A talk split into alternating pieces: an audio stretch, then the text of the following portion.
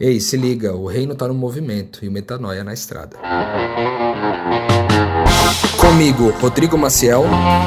E comigo, Mari Moraes.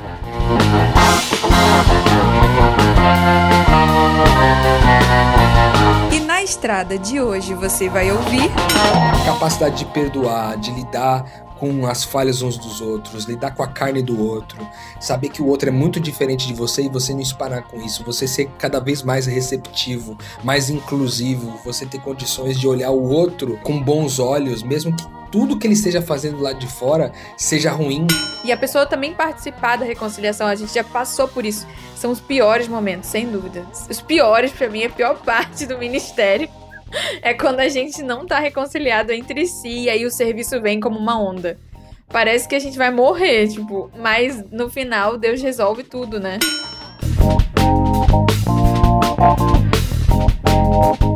Fala galera, graça e paz, mais um episódio do Na Estrada. Meu Deus do céu, como é bom fazer isso aqui, Senhor. Muito bom poder compartilhar com vocês o que a gente tem vivido, o que a gente tem experimentado e também contar com a sua presença nessa nossa comunidade de uma certa forma virtual, mas também física em muitos lugares.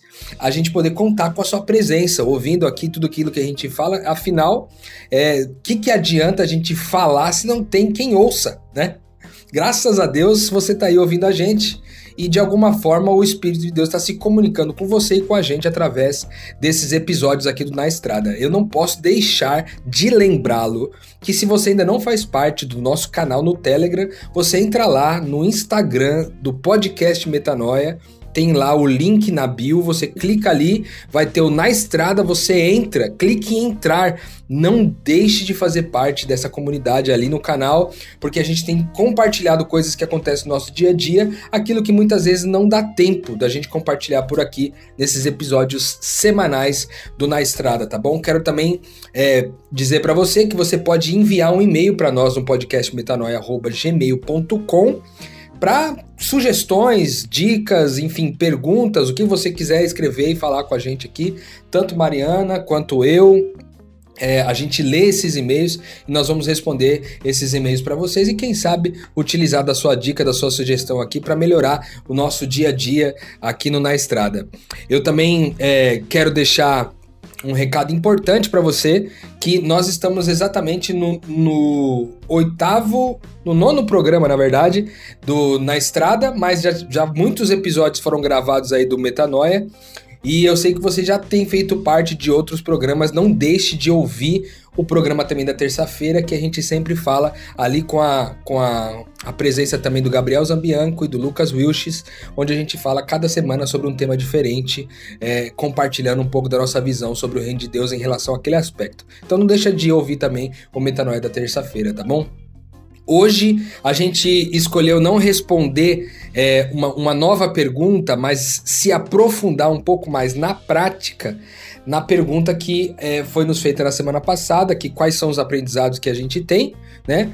A gente falou sobre a centralidade da pessoa de Cristo na nossa vida e, por consequência, na missão de Deus, mas agora a gente vai falar como que isso se dá num, num termo que a gente chama de ambiência, termo esse que eu quero é, é, deixar os créditos aqui, porque é uma pessoa que vive com a gente e estudou esse assunto na universidade, no seu mestrado, a Abigail Marinho, que falou um pouco mais para nós sobre esse termo. Antes a gente falava ambiente e agora a gente está falando ambiência, né? Porque é um, é um termo um pouco maior, engloba mais coisas do que meramente o ambiente. O que, que a gente quer falar? Sobre o que, que a gente quer falar? A gente quer falar sobre como é que essa centralidade do Cristo se manifesta na ambiência das coisas. Então, Mariana, Mariana, ambiência, que parada é essa? Ai, ai. Detalhe que eu nem tava no dia que a Biga falou desse conceito, mas eu vou, eu vou aqui intuí-lo. eu imagino, Rodrigo, que o conceito de ambiência em oposição ao de ambiente, ele abrange é não só um espaço físico, né? Mas um, um contexto que você cria, não importa onde você pisa, que não está associado tanto à, à operação física das coisas, né? A materialidade, né? está também, mas não se limita a, né? Isso, não está atrelado tanto a, a paredes e a, ao, ao, a parte física que nos rodeia, mas a, a elementos que a gente coloca na convivência, na linguagem, no jeito de olhar, no jeito de abraçar, e que a gente constrói essa ambiência de um jeito muito mais profundo e livre do que propriamente construindo um prédio ou um tipo de ambiente onde as pessoas se sintam de determinada forma. Então a gente pode dizer que o, o shopping ele é um ambiente pensado para um objetivo e que um filho de Deus, um Cristo, ele propõe uma ambiência onde ele pisa. Ele muda a atmosfera da onde ele está. Isso, você usou uma palavra muito legal que a gente também usou por um tempo aqui no nosso meio, que é essa palavra atmosfera. Eu acho que tanto atmosfera quanto ambiência são dois termos que poderiam ser utilizados para falar sobre o que nós vamos falar hoje aqui. Enfim, é, a, esse conceito de ambiência ele fala muito sobre o público com o qual a gente lida aqui também. Inclusive, quero deixar aqui é, um spoiler sobre o próximo episódio que nós vamos ter aqui no, na estrada, que a gente vai falar justamente sobre esse público a qual Deus nos fez alvo, né? Que é esse público que não gosta de igreja e público de quem a igreja em geral não gosta. Quando eu falo igreja, né? Eu não estou falando a igreja de Jesus, a igreja invisível, mas eu estou falando as igrejas visíveis, que são as igrejas lo locais, né? em geral, como a Mariana estava falando aí no exemplo do shopping. Ah, como é então que a gente manifesta, traduz essa centralidade do Cristo no nosso dia a dia em função desse público. Né? É importante dizer que é em função do público que pode ser que a gente vai encarar alguns outros desafios com públicos diferentes e talvez o, a estratégia que Deus queira usar seja outra. A gente não vai limitar todo o evangelho a essa estratégia, né, ou a esse jeito de se fazer as coisas, porque seria limitar o trabalho do próprio Deus em relação a, a como que ele desenvolve a missão dele, certo? Então a gente está falando sobre como Deus está nos orientando para desenvolver a missão onde nós estamos instalados hoje, que é aqui em Vila Velha, no Espírito Santo, que aliás está um calorzinho bem forte nesse verão de 2021. O calor está muito forte, mas graças a Deus pelo ar condicionado que ele nos proporcionou e mais uma vez a gente pode gravar tranquilamente esse episódio aqui. Mariana, conta para nós um pouco de como que é então essa ambiência a partir é, primeiro do serviço. Como que o serviço contribui para a construção de uma atmosfera como que o serviço contribui para a construção de uma ambiência? Eu estou te fazendo essa pergunta porque você é a pessoa, uma das pessoas que mais servem e melhor servem, com a melhor qualidade, a nossa casa, através de muitas coisas que você faz por aqui. Eu queria saber a sua perspectiva sobre isso e explicar para quem está ouvindo a gente o que, que é, como que o serviço contribui para a ambiência. Não, isso é engraçado, né? Porque aqui no, na gravação é quase uma terapia que eu faço que eu fico compreendendo e racionalizando coisas que eu não racionalizo no dia a dia. E aí, às vezes eu até bugo. O episódio passado eu dei uma bugada, porque às vezes eu toco em, em partes da minha personalidade, da minha história, né, pessoal, que eu não penso sobre elas. e aí o Rodrigo me faz uma pergunta e eu fico, meu Deus, mas qual é a importância do serviço? Eu não pensei sobre isso. Eu simplesmente fiz o que eu queria fazer. e não fiz o que eu não queria fazer. De forma absolutamente despreocupada com as consequências. É, é basicamente isso. Mas eu acho que dá para eu elaborar melhor a resposta e até representar um pouco melhor o que eu quis dizer com uma frase, né, do Japa, que ele fala que eu posso fazer tudo o que eu quero porque tudo que eu quero é fazer a vontade de Deus. E, e eu vejo que até esse tom de, de ambiência, né, começou lá em Curitiba, quando eu estava vivendo uma transição, é, largando tudo, entendendo o evangelho, né, quando eu estava entendendo mais profundamente o evangelho.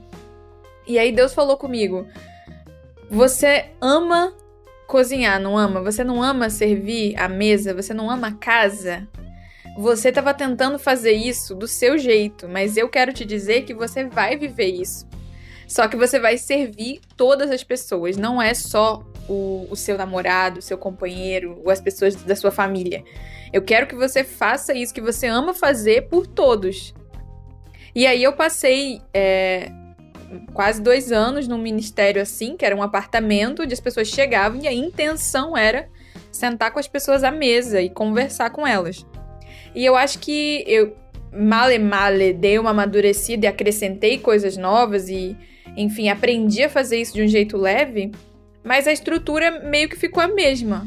Deus simplesmente pegou o que eu gosto de fazer, o que glorifica a Ele que eu faço, e me disse para intencionar entregar isso. Me disse isso é bom, isso é relevante e entregue isso para as pessoas. Então, a relevância do serviço para as pessoas, elas que me contam. Eu posso dizer que ela existe, porque eu vejo os frutos, eu vejo que não é normal hoje em dia, no mundo corrido como esse, você ser recebido na casa de alguém com alguém fazendo uma comida para você, fresca, né? Principalmente se você é uma pessoa jovem. As pessoas esperam isso de idosos, talvez, da vovó. Mas elas não esperam hoje ao que alguém pare e se preocupe o que, que elas, com o que elas gostam de comer. Então eu diria que uma relevância nesse primeiro momento do serviço, que foi o que você me perguntou, é já criar um ambiente de família. Porque a pessoa, ela já. A gente falou no episódio passado que a gente quer comunicar nesse encontro que nós somos família. Essa é a boa notícia do Evangelho. E parando para pensar agora, já que você me perguntou e eu não tinha pensado sobre isso, é de cara, existe uma mensagem inconsciente. O seu gosto é importante aqui. É importante. É, aqui é uma casa de família. Tem mesa. Tem comida, tem comida fresca servida para você, especialmente para você, como talvez só alguém da sua família faria. Que interessante, né? Esse lance, a gente fala da centralidade do Cristo, né? E a gente está imaginando, se vocês conhecessem aqui a nossa casa, vocês vão entender que gente entra aqui e sai o tempo todo. Hoje mesmo, enquanto é, um pouco antes da gente começar a gravação aqui do episódio dessa semana, é, entrou uma pessoa que a gente nem conhecia, uma pessoa que a, a pessoa que a convidou a viu duas vezes, duas ou três vezes apenas, e não, não mais. Então, assim, do nada aparece uma pessoa aqui que a gente muitas vezes não conhece, né? E aí a pessoa vem e muitas vezes ela é servida com muito carinho. E esse serviço prestado, né, que pode ser a questão da comida, no caso da Mari é muito forte isso, né, a questão da comida, mas tem muitas outras coisas que a Mari também é, é, serve nesse lugar, né? Serviços dos mais diversos, entre aconselhamento, às vezes até a questão com a organização da casa. A Mari tem muito essa vocação da, de organizar, de classificar as coisas, de posicionar as coisas nos melhores lugares. Enfim, tem todo um trabalho que é feito, mas o Espírito de Cristo, que nada mais é do que entregar se ofertar, se sacrificar naquela função, não por obrigação, mas por privilégio, diferencia muito. De forma que assim, você percebe quando alguém prepara uma comida para você, mas ela fez de má vontade. Ela fez porque não queria fazer, ela fez porque, pô, eu tenho que comer, então já que eu vou cozinhar para mim, eu cozinho para todo mundo, né? É uma diferença entre essa pessoa que tem essa, essa posição e uma pessoa que serve na intenção de entregar Cristo para a pessoa que vai comer. De forma que, tipo assim, você falou, você é importante aqui, você tem um espaço aqui. É, o que eu tô te entregando, eu tô te entregando com o melhor do meu sacrifício, o melhor da minha oferta. Você está ofertando, né, uma refeição. Você não está somente preparando essa refeição e entregando, você está ofertando a uma intenção de oferta por trás disso. E por que, que a gente fala de ambiência e fala das questões do serviço? Porque quando as pessoas estão à nossa volta e vê que a nossa disposição está em servi-las, é, independente do que elas podem oferecer em troca, e o nosso coração só está nessa proposta de ofertar, e as pessoas bugam com isso, porque isso não é comum. Isso que a Mari falou, esse, esse bug de tipo assim, cara, não é possível que a pessoa tá me amando desse jeito. O que que eu fiz para ela? O que que eu posso oferecer em troca. Às vezes as pessoas ficam até tentando oferecer algo em troca e a gente tenta subverter esse processo, né? Então, é, o serviço tem um papel muito importante na questão da ambiência, né? E, e, desde que ele seja feito com essa intenção de oferta, com a intenção de entregar sacrifício, entrega e oferta para aquela pessoa que veio, que está na nossa presença, né? Isso vale tanto para um serviço realizado aqui dentro da nossa casa, como a gente falou também com aquilo que a gente vê lá de fora, né? É, e antes da gente ir para o próximo ponto, é, tem um gancho que veio assim, que é as pessoas em geral elas servem, só que elas estão mais ocupadas em educar quem elas estão servindo do que no serviço em si. E eu acho que isso é uma coisa simples que precisa ser falada. Toda vez que a gente fala como a casa funciona, as pessoas ficam preocupadas. Não, mas aí. E as pessoas mal intencionadas? E as pessoas que vão comer mais do que podem comer? E quem limpa? E se a pessoa for preguiçosa? E se a pessoa for comilona? Eu não tô preocupada com isso. Porque quem abastece a casa é Deus. Quem me dá eu, disposição para limpar essa casa inteira sozinha, com prazer, é Deus, se Deus quiser que eu faça. Então eu não estou preocupada com prejuízo.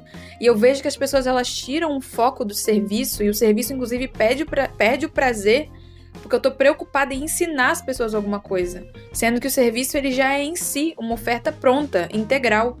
Entende? Tipo, eu preciso que você coma brócolis, porque eu entendo que você tem que comer brócolis porque você, o seu corpo tá assim, seu corpo tá assado. Não. O que que você quer comer? Você aceita uma sugestão? Não aceita? Eu tô aqui para te servir. Talvez se Deus mandar um nutricionista aqui, essa pessoa pode te entregar um conhecimento. Eu tô, eu tô ocupada com a minha parte, eu não preciso resolver a vida da pessoa. Eu tô ocupada em contribuir com o que eu tenho de melhor. Então, eu acho que a gente limparia a casa menos chateado, é, cozinharia menos chateado, faria qualquer coisa menos chateado se a gente não tivesse a, a obrigatoriedade de ensinar as pessoas o que elas têm que ser e simplesmente se concentrar em fazer a tarefa da melhor forma possível. Entende? Isso me lembrou um pouco daquela música dos Arrais que ele fala que ele encontrou no serviço a emancipação dele, né? Eu acho que esse serviço maduro emancipado, que não é um serviço com objetivos escusos, nem que seja para educar alguém, porque aparentemente isso é bom. Você fala assim, não, eu vou fazer uma coisa para educar as pessoas que estão à nossa volta. Ah, isso tem uma aparência de, de bondade. E no fim, pode até, pode até em muitos casos ser, mas ela não é a, o guarda-chuva principal, né? O guarda-chuva principal não é educar alguém, mas o guarda-chuva é entregar o melhor e se a educação for algo é, importante, ela naturalmente vai se desenvolver. A gente tem exemplos disso aqui, é, de pessoas que não faziam nada, tipo, pessoas extremamente, tipo, preguiçosas, paradas, que ficavam em casa, não gostavam de participar de nada de serviço, e do nada as pessoas começam a servir com o mesmo prazer, entendeu?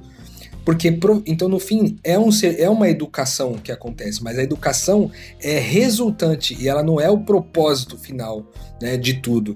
Então, acho que tem isso, esse serviço emancipado pode curar muito a gente. É, é o Espírito Santo que educa, né? Ele que ensina. A gente tá aqui servindo e, e cara é uma posição também equivocada, porque todo mundo tá, tem que aprender alguma coisa. E quase sempre, quando você tá obcecado que alguém entenda alguma coisa, é porque você tá se desviando do foco de aprender algo que você não quer pensar sobre, entendeu? Ou que você acha que você não tem nada mais para aprender, né? É, então esse serviço precisava ser desmistificado aí. Mas eu acho que dá pra gente seguir, né, Rô? É, eu, eu a gente gastou um, praticamente metade do episódio aqui só falando sobre o serviço, mas é porque ele é muito importante mesmo.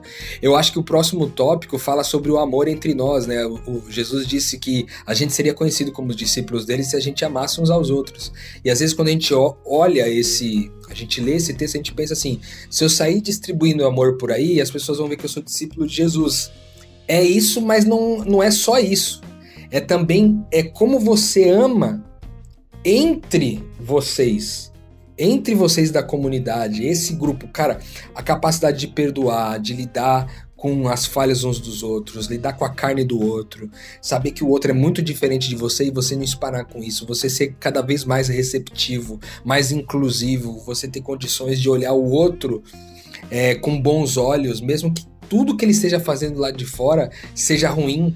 Pô, isso é um tremendo desafio. A gente não faz esse negócio como se a gente fosse, tipo, PHD no amor, não. Eu tô falando aqui, eu tô falando que é um desafio para nós. A gente intencionalmente busca amar uns aos outros aqui para que isso também fortaleça esse ambiente, né? Essa ambiência de Cristo. Então, eu acho que o amor pode se traduzir em serviço.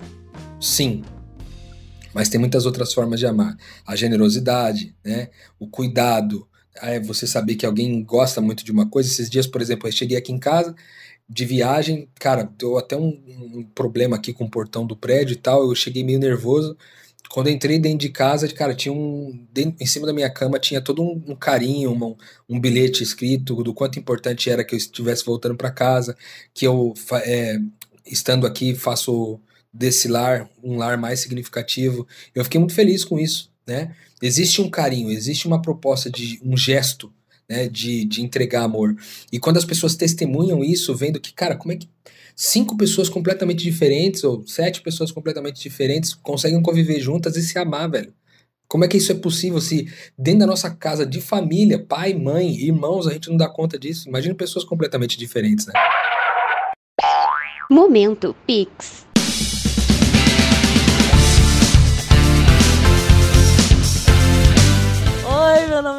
Brenda, eu sou de Linhares, conheci o Rodrigo e a Mari aqui em Vila Velha. É, eles me abençoaram muito porque me lembraram minha identidade, que eu sou participante do Reino de Deus. Eu tenho certeza que muitas pessoas ainda vão ser abençoadas pela vida deles.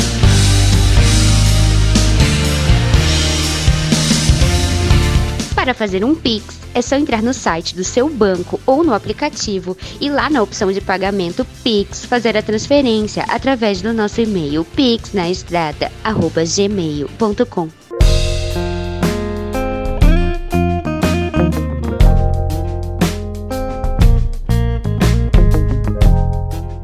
E parando para pensar, eu acho que esse tinha que ser o primeiro, na verdade. A gente deveria ter falado dele antes até do serviço, porque parando para pensar, quando chega uma pessoa aqui e a gente não tá reconciliado entre nós, a gente não vai fingir que tá reconciliado. Essa pessoa vai participar provavelmente da nossa reconciliação, mas não existe uma forçação de uma imagem de que a gente se ama é realmente o amor é a prioridade, porque as pessoas sentem isso. Já aconteceu e foi bem constrangedor em momentos de, de tentação, da gente estar tá mal, assim, uns com os outros, de chegar a gente pra gente cuidar, pra gente servir.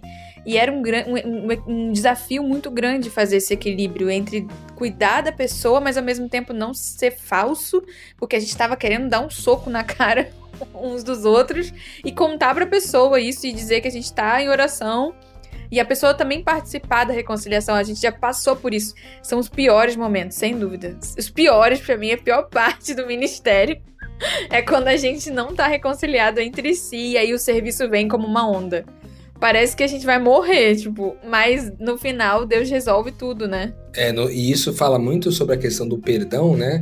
Porque a gente só consegue servir alguém de coração grato se a gente realmente tiver perdoado essa pessoa. Se não houver débitos, né? Se não houver desconciliações profundas, né? A gente consegue servir bem é, se a gente tiver perdoado de fato. Essa é uma evidência de que o perdão aconteceu, a gente é capaz de servir. E às vezes você tem que fazer meio tipo assim, meio jogar ele no braço, empurrar, eu vou servir, vou servir no fim acaba por causa do serviço, acaba dando uma coisa fora do lugar, assim, no sentido, no, o, o perdão não veio primeiro, veio primeiro o serviço, e no fim o perdão também aconteceu porque o serviço aconteceu, então é, é, é uma coisa meio, meio quântica do ponto de vista da fé, eu gosto muito de pensar sobre isso.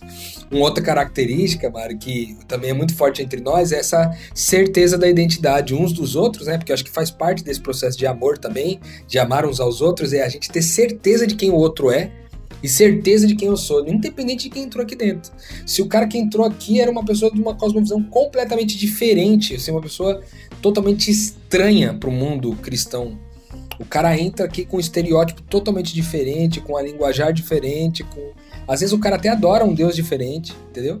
Mas ele chega no nosso meio e a gente não o confunde com relação a quem ele é. Muito pelo contrário, com a nossa própria vida, mas também com é, a, as palavras de afirmação e etc., a gente vai ambientalizando, dizendo você pertence a isso aqui, de forma que a gente tem. A gente, você não pertence porque a gente quer te transformar numa coisa que você não é.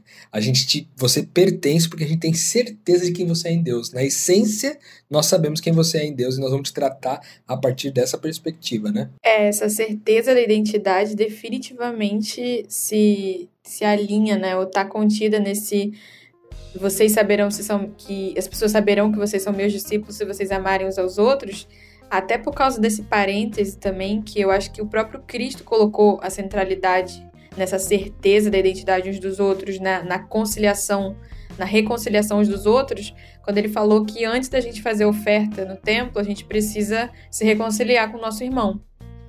Então é prioridade absoluta a reconciliação, sim. E comunicando, voltando para o tópico que a gente estava falando, da certeza da identidade, é, é aí que sempre dá bug. Porque quando a gente está convicto que, que, que a gente é Cristo, que a gente tá aqui lidando. Ah, o Rodrigo fez um negócio lá, não tô entendendo, mas ele é Cristo. Vai dar certo. Ah, a Mari é Cristo. Não tô entendendo, mas vai dar certo. O problema é quando a gente vai longe bastante pra gente duvidar que o outro é Cristo, né?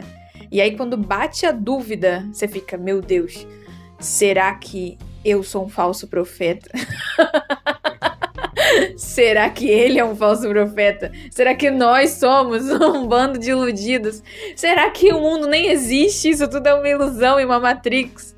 Meu Deus!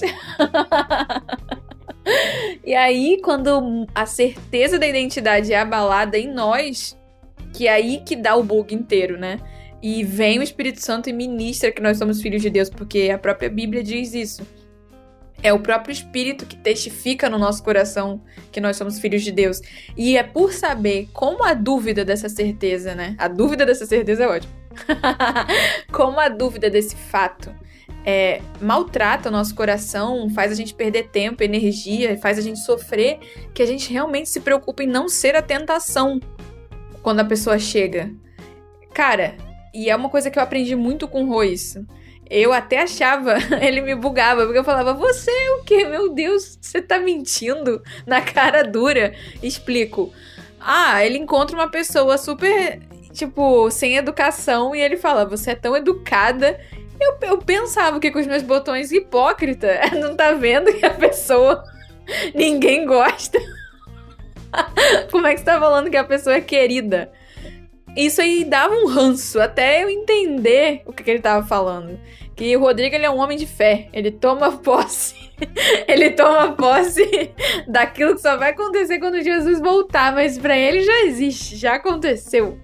Então, é, ele pode estar tá vendo a pessoa mais fedida do mundo. Para ele, essa pessoa é cheirosa, essa pessoa é rude. Para ele, essa pessoa é gentil. E ele vai estar tá ali, ele vai ser a pessoa que lembra as características de Cristo para aquela pessoa, mesmo que ela é, se realmente se empenhe em dizer o contrário.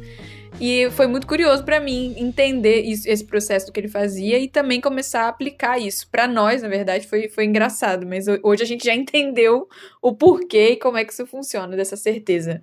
Muito doido o que você falou sobre quando a gente duvida da identidade do outro. Eu acho que é o pior cenário que a gente encontra no, no, nesse processo da ambiência. Porque daí a ambiência começa a sofrer um abalo né? não no sentido de cair e ruir, mas no sentido de vibrar ao ponto de nos causar medos, né? Medos, será que essa casa vai cair, meu Deus? Será que eu vou cair? Será que eu vou morrer amanhã, né? As crises aumentam significativamente quando a gente perde essa direção de que todos nós, né, o outro e nós, é, somos membros dessa família de Deus, pequenos cristos, né? E eu acho que isso já dá para fazer um gancho com, com o próximo ponto, porque eu acho que você pensaria isso. Tá, nós somos Cristo, mas as pessoas estupram umas às outras, as pessoas assaltam umas às outras, as pessoas mentem, as pessoas se machucam, as pessoas elas causam danos umas às outras, né? E aí? E aí quando a pessoa não tá afim, né, de se submeter a essa natureza, ainda que ela ouça? E eu acho que isso para mim foi a lição mais dolorosa e difícil e tá sendo a lição mais difícil do evangelho, que é ter tanta certeza da identidade de alguém que eu sou capaz de deixar essa pessoa aí. Que ela pode não compreender, ou não gostar, ou não se sentir chamada a seguir a Cristo do jeito que a gente segue, do jeito que eu sigo, mas ela é Cristo, ainda que ela não esteja aqui, ainda que ela não concorde, ainda que enfim, ela faça coisas que eu não quero que ela faça, que ela se distancie. Foi muito doloroso e entender isso, porque bugava a gente. Ué, mas é só a gente dar um, fazer um pirilim-pim-pim aqui que a pessoa vai estar aqui com a gente para sempre, receber Jesus nos ares abraçados. Não é assim que funciona. É, Cristo confronta muito, como o Rô falou no episódio passado, as nossas carências, né? Não é qualquer pessoa que tá afim de ouvir que se ela estiver solteira como Jesus estava, tudo bem. Se ela tiver pobre como Jesus esteve, tudo bem, né? Se ela tiver, se ela for traída como Jesus foi traído, tudo bem. Não, as pessoas não querem ouvir isso. Existe um processo para que esse Cristo desperte, e às vezes esse processo vai acabar depois que a gente nasceu, depois que a gente morreu. Buguei aqui. E aí. então, às vezes a entrega não é a conclusão do processo de alguém em se submeter à natureza, às vezes é um meio onde a gente vai chegar no momento para dizer então, você não vai ter isso aí que você acha que você merece. Você não vai ter esse sucesso financeiro necessariamente. Deus não está ocupado em fazer você ter sucesso financeiro. Deus está ocupado em reunir uma família num mundo apocalíptico. E aí, como é que você vai se posicionar? Isso é uma confrontação. E entregar isso aí, estar tá em paz da pessoa embora, se ela não gostar, é parte da ambiência também. Porque por muito tempo a gente desenvolveu muito essa ambiência no serviço, no movimento. Até, em geral, as pessoas que conheceram o Rô, ou alguma, de alguma medida foram evangelizadas por ele, elas têm essa característica de cuidar de morador de rua, né, de entregar sempre um troco a mais, de a pessoa pediu uma coisa, você dá o dobro, você recebe as pessoas em casa para mesa. Tem vários valores positivos. Só que tem a parte de que se você só oferece uma ambiência positiva, em algum momento você vai se confrontar com a dependência das pessoas, com a dependência emocional. Vão vir pessoas que não estão interessadas em Cristo, mas estão interessadas nas mãos do que você tem a oferecer. Se as pessoas fazem isso com Deus, com o próprio Pai, Imagina com a gente. Então, confrontar as carências das pessoas é também parte da ambiência quando o Espírito Santo né, direciona para isso. Não é a nossa prioridade, como eu disse, ensinar ninguém. É, e eu acho que essa confrontação tem alguns níveis, né, Mari? Porque uma, um, um tipo de confrontação é aquele que é tácito. Porque como você está numa casa onde todo mundo está empenhado nesse ambiente, nessa atmosfera de Cristo, é, estão sendo transformadas segundo a imagem de Cristo, por consequência, em algum momento essa pessoa vai ser confrontada pelo que ela observa. Não é nem pelo tanto com que você chegou para falar para ela. O que ela observa fala assim, cara, os caras são generosos pra caramba, eu não, eu não dou conta de ser generoso com nada. Putz, os caras é, leem a Bíblia, os caras conversam sobre espiritualidade, os caras são inclusivos e eu não sou. Então há, um, há uma uma, um, confronta, um confrontamento natural de quando você quer pertencer a um grupo. Né? Você vê que tem coisas ali que não combinam com aquilo que teoricamente você tem vivido. Até recentemente a gente recebeu um amigo aqui que ele falou sobre a dificuldade que ele tem com relação a dinheiro. O quanto que 10 reais. O quanto que 10 reais é. É tipo, 10 reais. Se eu emprestar 10 reais pra alguém, eu preciso pegar os 10 reais de volta. Porque, cara, é isso. Eu acho que quem emprestei tem que voltar. E aí ele fala, só que quando eu venho aqui, eu, me, eu sinto que tudo isso que eu desenvolvi ao longo da minha vida inteira não faz nenhum sentido, porque existe uma outra vida completamente mais saudável do que a vida que eu vivo. Então acho que há essas camadas de confrontação. Essa primeira que é do que o cara observa e a segunda do que tipo a gente realmente pegar e falar alguma coisa. E a gente não vai falar normalmente é, sobre algo que a pessoa não está querendo, não está perguntando. Eu acho que o que acontece muito no nosso meio é que a gente vai confrontar as pessoas sobre aquilo que elas vêm perguntar para nós, a opinião que a gente tem sobre as coisas. E aí a gente vai, em geral, confrontar. Mariana é uma das especialistas nesse assunto de confrontação com ou sem frustração, né, Mariana? o Rô fala frustração porque tem, eu acho que ele falou muito bem, né? É porque uma hora a pessoa pensa, mas são cinco, são quatro horas da tarde de uma terça-feira. É, ninguém aqui tá numa repartição comercial, ninguém aqui tá num ônibus lotado. Da onde vem o dinheiro? E aí as pessoas começam a fazer perguntas mesmo, né? Então é natural, a nossa vida denuncia, não só a nossa vida, a vida da igreja. E a igreja sempre apanha historicamente por isso, porque ela sempre denuncia a ganância de alguém, denuncia a falta de fé de alguém. Jesus estava de boa, meu. Mas só que ele era, ele era o cumprimento da lei e aí denunciava a hipocrisia dos fariseus. E aí não tinha alternativa, tem que matar. Então, ou você se alia a essa igreja ou você mata essa igreja.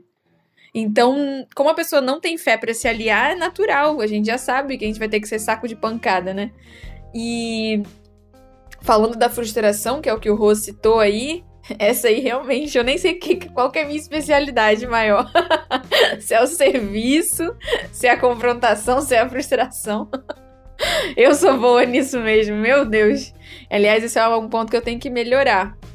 É que, gente, é que o evangelho chegou para mim num recado muito específico. Eu passei sete anos da minha vida me culpando porque eu era branca, porque eu era de classe média alta, porque eu tinha privilégios, porque o, o mundo estava todo errado e eu não fazia nada para isso. Que não importa o quanto de dinheiro eu desse, nada ia resolver. O quanto eu militasse, nada ia resolver. E aí Deus chegou para mim e falou que Ele tá resolvendo. Que eu posso participar do que Ele tá fazendo, mas Ele vai fazer independentemente de mim. Então, todo o significado mais profundo do Evangelho para mim é a minha despreocupação de que ele se comunica comigo como ele se comunica com os outros bilhões de pessoas no mundo. E que ela e eu não sou salvadora dessas pessoas, eu sou uma participante. Então, a minha tendência é realmente não estar nem um pouco preocupada com o que a pessoa vai pensar do que eu fizer. Se eu tiver que dormir na mesa. Se eu tiver que no meio do, da festa tirar um cochilo, eu vou tirar. Se eu tiver que não falar, se eu tiver que ficar em silêncio meditando no quarto, eu vou ficar, não importa é, o, o, o, que a pessoa acha. E eu vejo que isso é meio contraditório até com o que a gente falou aqui, porque a gente fala, pô, a gente tem maior cuidado de criar uma ambiência, né? De que a, que a pessoa se sinta amada. E eu acho que talvez eu venha para as pessoas que precisam é, ser podadas, né? Não só, talvez as pessoas que sejam como eu, que tinham essa tendência a se achar super-heróis super demais, né? Protagonistas demais. E aí eu chego e falo: ah, beleza, descansa aí, você tá em casa, quer tirar um cochilo. e aí, enfim. Às vezes as pessoas ficam meio é, chocadas com isso, mas eu acho que é bom também, porque tira a carga de idealização do ministério, né? Elas veem que a gente é gente é, quando a gente não tem medo de ser fraco e frustrar as expectativas. Principalmente para quem já conhece o trabalho. Eu acho que eu me, me, dou mais a liberdade de fazer isso com quem já conhece o trabalho, né? É diferente de uma pessoa que veio pela primeira vez, né? E a intenção não é frustrar a pessoa, é conversar com ela, dialogar com ela. Mas aí quando a pessoa talvez chega achando que a gente é o quê? Paulo de Tarso. achando que a gente levanta defunto três vezes por dia, que a gente é demais, que a gente é muito santo. Eu acho que aí Deus me dá um sono insuportável. Me dá uma TPM bem nesse momento. E aí eu frustro e aí a mensagem encaixa. Eu acho que tem um detalhe importante nisso, né, cara, que a gente nunca deixa de fazer, ou a gente pelo menos se propõe a isso, a nunca deixar de entregar a verdade, né? Cara, se a pessoa não tá bem, ela vai fazer o que ela tá ela quer fazer. Ela não tá bem, ela não tá bem, entendeu? Então a atmosfera, isso é um detalhe muito importante que você falou, porque a gente já discutiu isso aqui em casa, inclusive, sobre a importância de lembrar que nós participamos do ambiente. Perdão, nós participamos do ambiente que o Espírito Santo está formando, de forma que é um privilégio, não uma obrigação. Então, é, se a gente fizer tudo errado, né, no final o Espírito Santo vai lavar essa louça. Entendeu? O Espírito Santo vai corrigir a questão, porque ele sabe da nossa intenção. Nós estamos intencionados a fazer um, um ambiente, a proporcionar uma ambiência para que as pessoas conheçam esse Cristo que é a centralidade do nosso ministério. Mas a gente pode dar uns tropeções nesse meio de caminho aí, e isso não muda a nossa certeza de que essas pessoas serão evangelizadas e discipuladas por esse meio.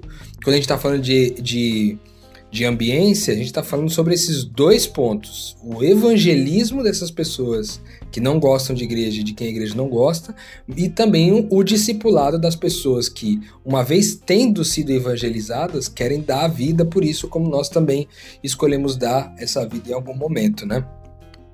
Por último, eu queria falar sobre é, a, o lance de essa ambiência, como ela não se limita ao lugar físico, né?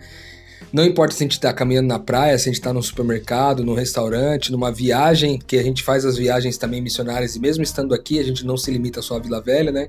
Tem as viagens que a gente faz para vários outros lugares que a gente já esteve, para lugares novos, aqui no estado do Espírito Santo, para outros lugares no Nordeste do país. Então, para cada nova viagem, a gente está levando essa ambiência junto né, de forma a tentar ser um elo ou um promotor desse ambiente no lugar onde a gente vai pisar. Né, com quem a gente estiver. Então lá eu também me importo com a questão do serviço bem intencionado, né? Como oferta, eu também me preocupo em amar as pessoas. Se eu tiver com dupla, melhor ainda, né? Com, com, com, uma, com trio, melhor ainda. Se tiver que confrontar, vamos confrontar. Vamos ser também a certeza de identidade de todo mundo, ou seja, nós não vamos parar com essa ambiência, sendo que a gente sai quando a gente sai aqui do ambiente da nossa casa. Eu acho que tem um pouco disso aí. É, praticamente acho que a gente falou de tudo, né, Mariana? Ficou algum ponto de fora? É, na verdade a gente falou de, do que a gente queria falar, né? Certamente ficou muita coisa de fora. Mas é por isso que é semanal, na estrada. para inspirar você a estar com a gente aqui. Mas é isso, né, Mariana? Como é que é o finalzinho desse nosso rolê aqui? Ah, o finalzinho é a lembrança contínua de que o reino está no movimento e o metanoia na estrada. Música